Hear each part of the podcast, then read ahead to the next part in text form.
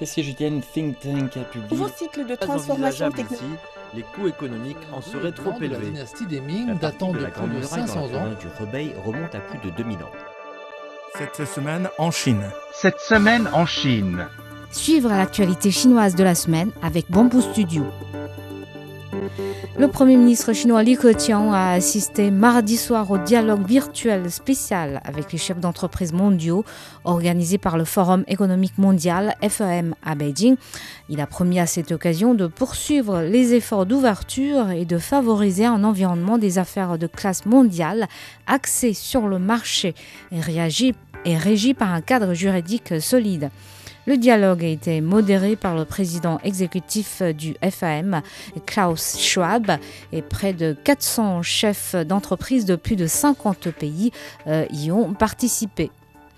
La monnaie chinoise euh, RMB au yuan a conservé sa position de cinquième monnaie active pour les paiements mondiaux en valeur en juin 2022 avec une part de 2,17%. C'est ce qu'a déclaré la Society for Worldwide Interbank Financial Telecommunication, SWIFT. La valeur des paiements en RMB a augmenté de 6,61% par rapport à mai 2022, tandis qu'en général, toutes les devises de paiement ont augmenté de 5,3% selon SWIFT, fournisseur mondial de services de messagerie financière. Et en ce qui concerne les paiements internationaux, à l'éclusion de ceux effectués au sein de la zone euro, euh, le yuan s'est classé sixième avec une part de 1,45% en juin 2022.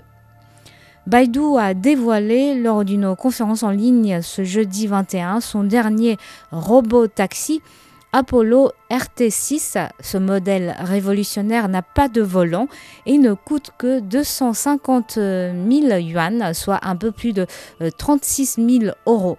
Le leader de la conduite autonome projette en effet de le mettre en service dès 2023 la Chine a fait un grand pas en avant vers la mutation écologique de son industrie aéronautique.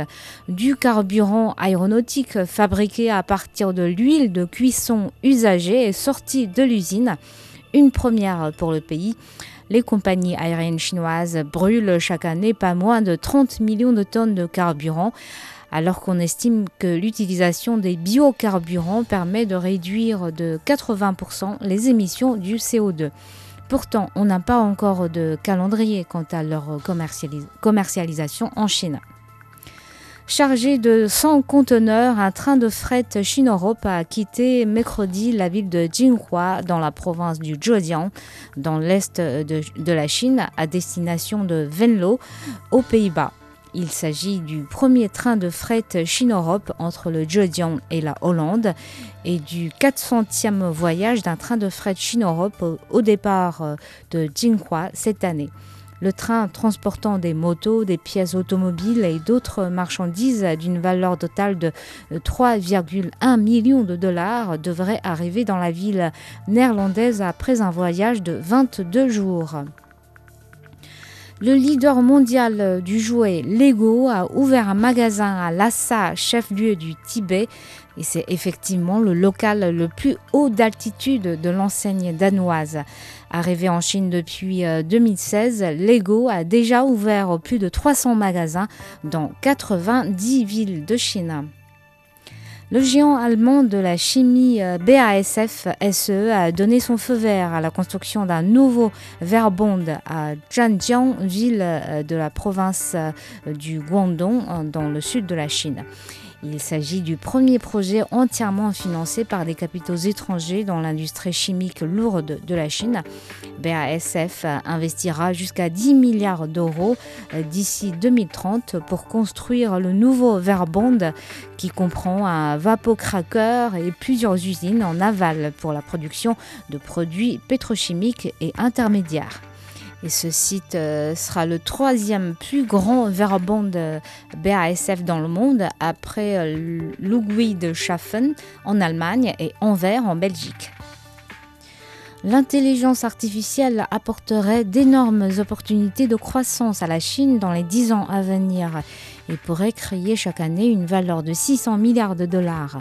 C'est ce qu'affirme une dernière étude de McKinsey. La technique de l'IA est déjà largement utilisée en Chine dans les domaines des finances, de la distribution et de la technologie. D'autres secteurs en tireront profit dans les prochaines dix années, notamment l'automobile, le transport, la logistique, les sciences de vie et l'industrie manufacturière constatent la même étude. 8,026 milliards de yuan, soit environ 1,2 milliard d'euros. C'est la valeur de la sanction essuyée par Didi, le géant chinois du VTC. 16 charges d'accusation ont été portées contre la société. Toutes concernent la collecte et l'utilisation abusive de données personnelles. Enfin, les Jeux asiatiques de Hangzhou euh, se tiendront du 23 septembre au 8 octobre 2023.